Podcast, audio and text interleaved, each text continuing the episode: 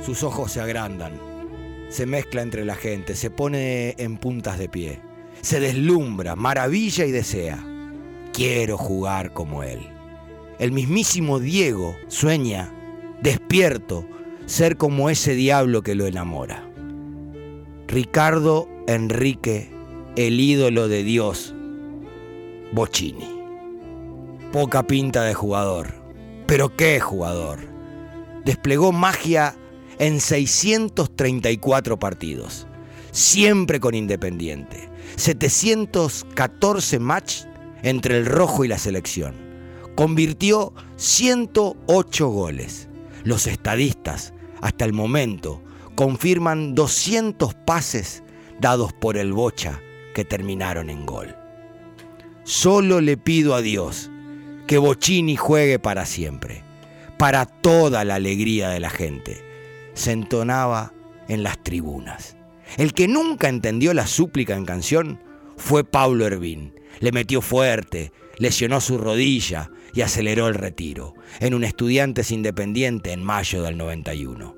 Antes de ese fatídico día, no solo para el Bocha o el Rojo, sino para todo el fútbol argentino, hubo otros, lleno de fútbol extraordinario y hazañas que parecían imposibles.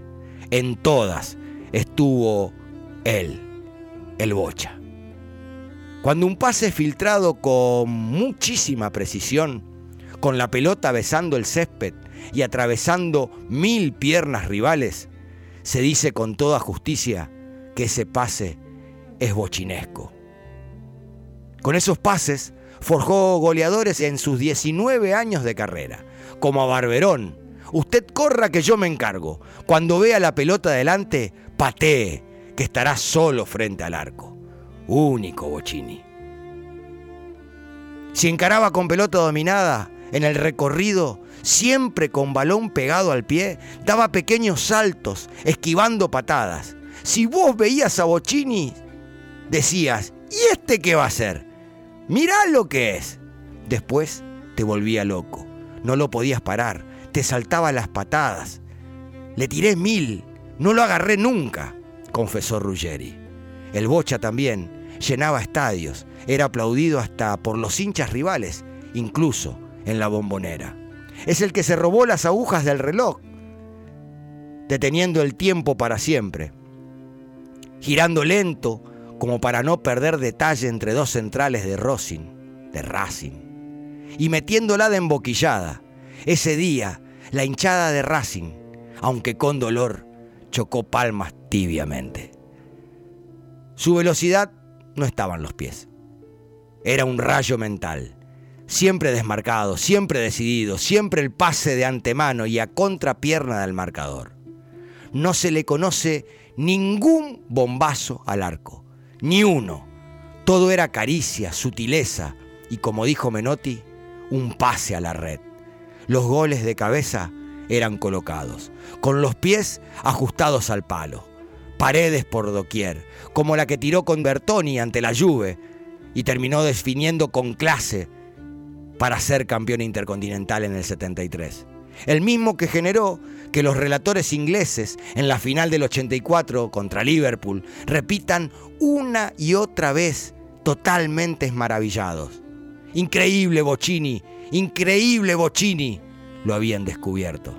Se encargó de brillar en cinco Libertadores y también ganarlas. Cuatro mundiales pudo haber jugado, como él mismo dijo, si nacía en otro país. En el 74 era muy chico y no se animaron a llevarlo.